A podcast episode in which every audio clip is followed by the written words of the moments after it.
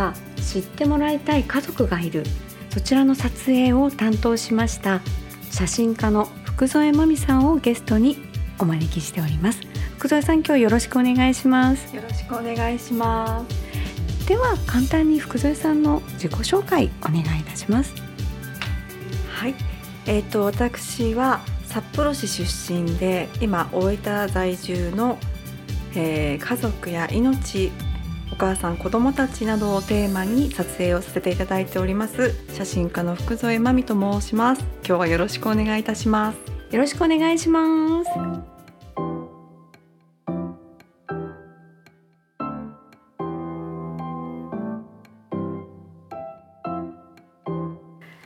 はいいつもあの普段下の名前で呼び合ってますので今日もその流れで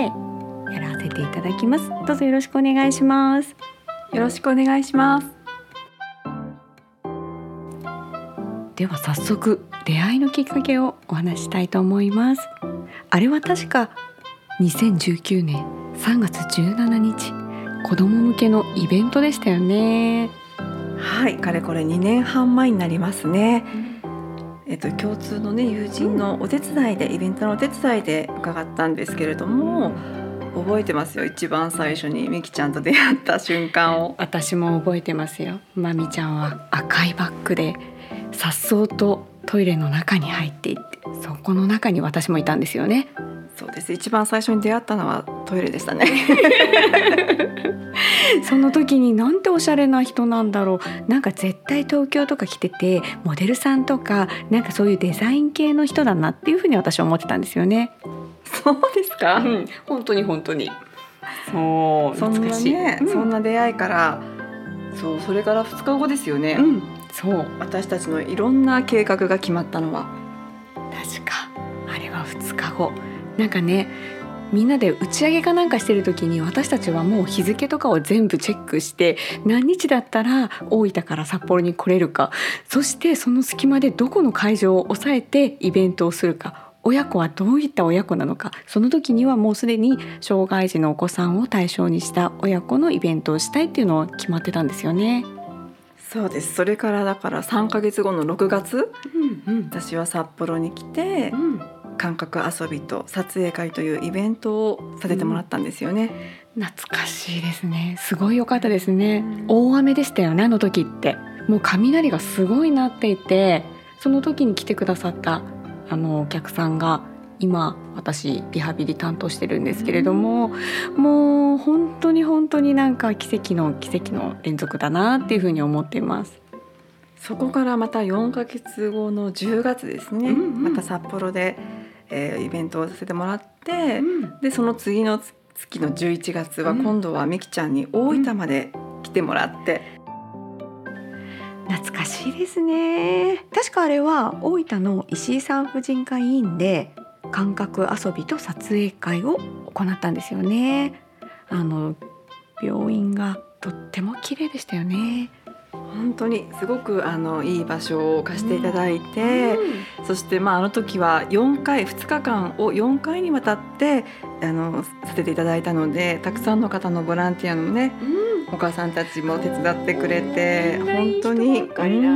助かりましたね。あの時に参加いただいた、うん、あの方お客様がいまだに、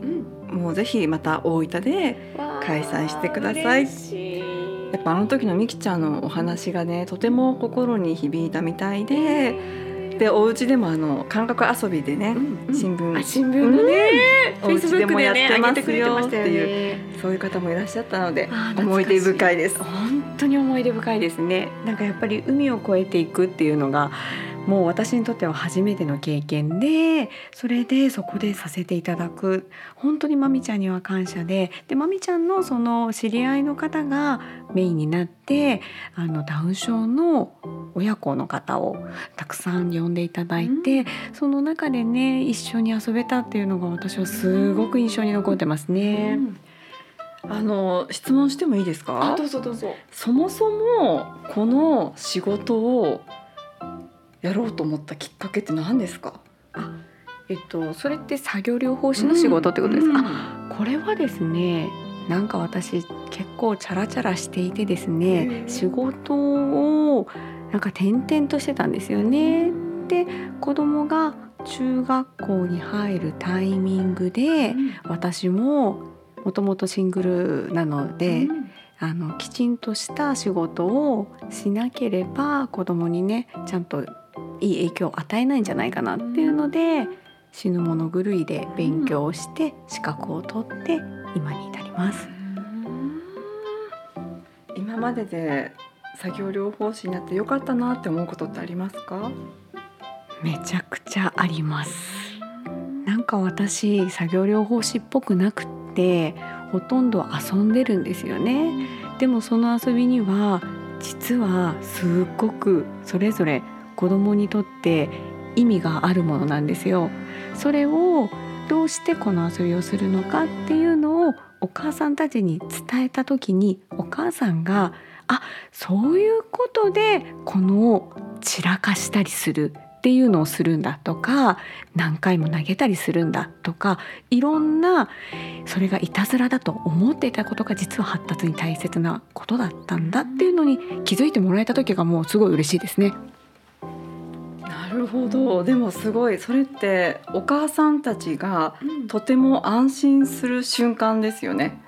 ね、そうだったらいいなっていうふうに思ってでもまだまだ勉強中なのでもっともっとね分かりやすく皆様にお伝えできるようになりたいなっていうふうに思ってます。なんだかあの、すごく私カテゴリーは違えど、うんうん、すごく共通する部分があるんですけど。ええまみちゃんのこともちょっと私聞きたいです。まみちゃんはなんでこの仕事をやってるんですか？そもそもですね、もともとはブライダルフォトグラファーといって、結婚式を撮ってたんですけれども、うんうん、あの結婚式は当日入って、うん、で当日撮影して、うん、データをスタジオに納品するっていう、本当にもうその場だけの仕事をやってたんですね。だけどなんか最後はそれにちょっと疑問を感じ出して、いい写真を撮るには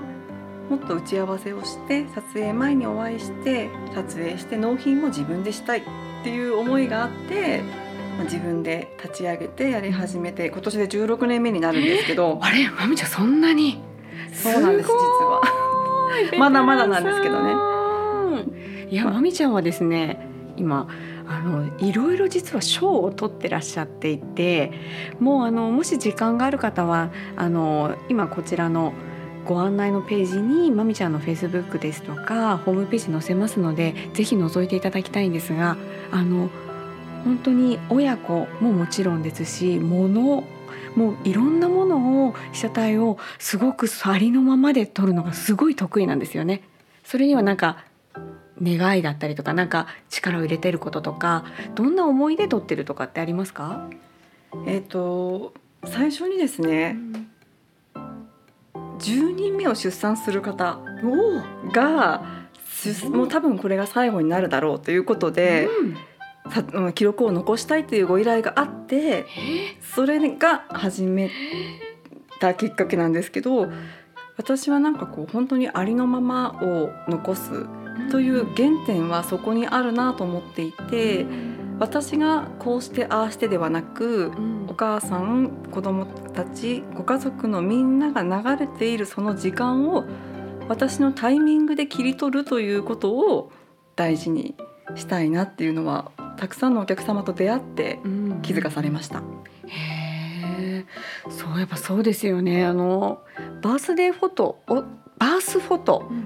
バースフォト。バースフォトを撮ってらっしゃるんですよね。なんかそれは本当にあの一度見させてもらったんですけれども子供のあの生まれてくる瞬間を見ているその兄弟のあの表情が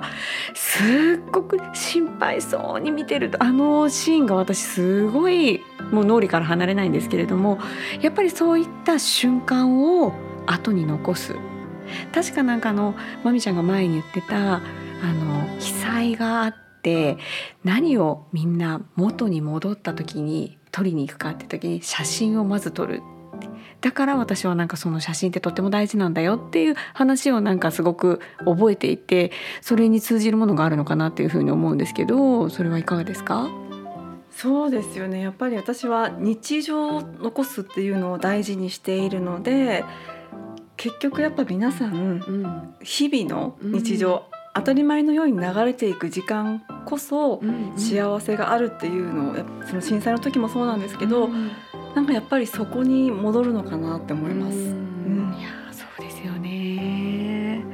いやなんかね仕事のきっかけっていうことでね今私たちお話しさせていただいているんですけれども今あの現在今回ねこの音声配信は知ってもらいたい家族がいるというお話の中であの久世真美さんにぜひ私今こういうのやりたいんですけど写真を撮ってもらえますかっていうふうに依頼をしてまたタッグを組んでやってるんですけれどもこれについてちょっとエピソードなどちょっと話していければなっていうふうに思うんですが早速なんかまみちゃん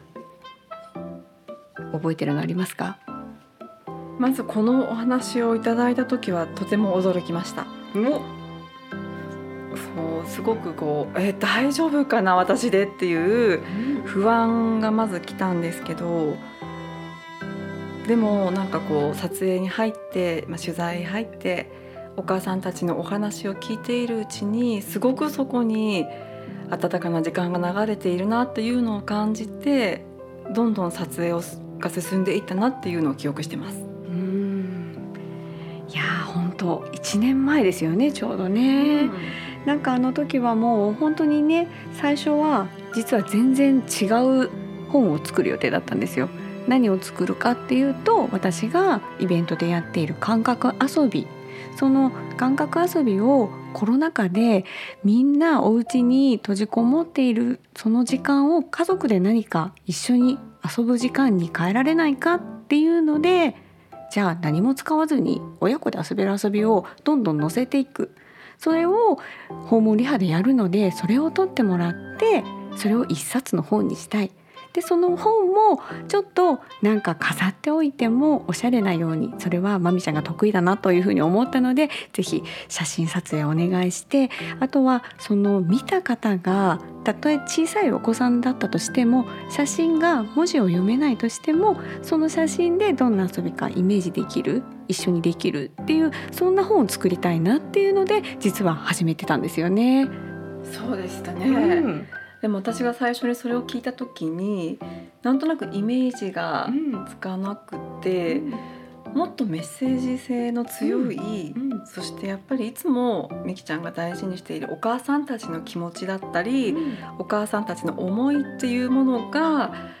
うんなんかそこが大事だなと思ったのでちょっとみきちゃんにねうん投げかけたんですよね。そう懐かしいですねまずでも初回はまず感覚遊びで撮影するっていう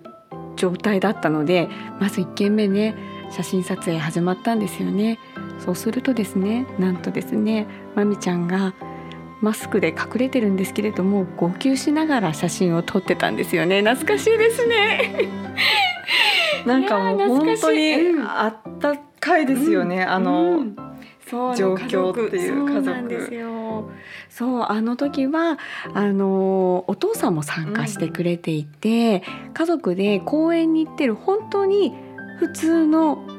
遊び。それがねなかなかやっぱり障害を持っている場合ってなかなかできないっていう現状もあるんですよね。で今回は私たちが行って一緒に遊びながらその家族の様子を撮るっていうところだったんですけれどもそのねあの心ちゃんっていう女の子なんですがもう心ちゃんのあの笑顔がすごく良かったのとあとはね心ちゃんがママの手をね握ってそこに頬ずりするっていうあのシーンがねもう本当になんか言葉はないんですよ。でもないんだけれどもそこにある親子のつながりもう本当家族の絆みたいなのがやっぱりその写真から読み取れる私はその後、まあ実際に本に落としていくっていうので文字起こしというか思ったことをどんどん書いていって今の形になってるんですけれどもあれからですよね感覚遊びじゃなくて知ってもらいたい家族にしようっていうふうに決まったんですよね。そうですねちょうど1年前ですね。本当懐かしいなんだかあのフェイスブックでアップした写真が次々に上がってくるのが本当に今のこの時期で、心ちゃんもそうですけれども、たくさんのねご家族あの時全部で15家族取材撮影をさせてもらったんですけど、順番にその懐かしい写真が上がってくるのを見て、あれから1年かって本当日々思ってるんですけど。うん。本当に。そしてまさかですよ、この1年後にビッグニュースがね。ねこんな話が。うん。はい、そう。そして今回はですねすごくもう本当また1年後という節目であの写真展をねすることになったんですよね。たまたまあの音声配信を8月から始めたんですけれどもその配信とこの写真展をミックスしてあのちょっとイベントとしてやってみない？というお話が来て今ちょうどね私たちこの収録もそうなんですけれども今まさにその準備をしている最中なんですよね。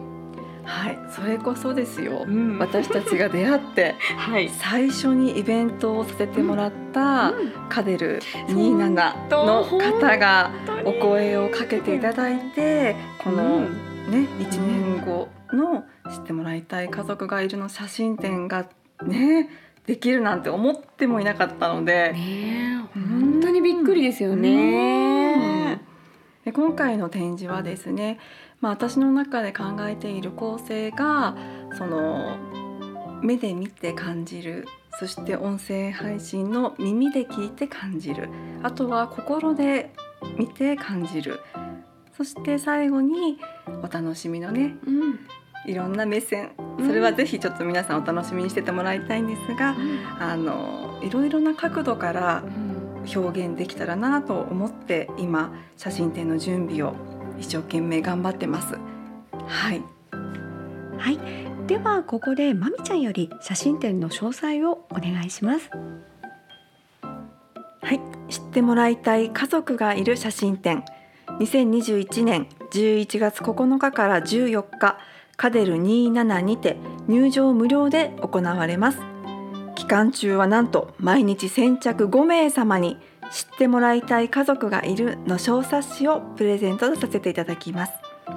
今回はご自身の携帯で音声を聞きながら写真を見ていただくブースもあります。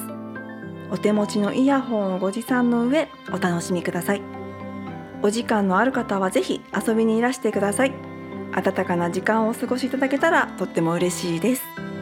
まみちゃんありがとうございました。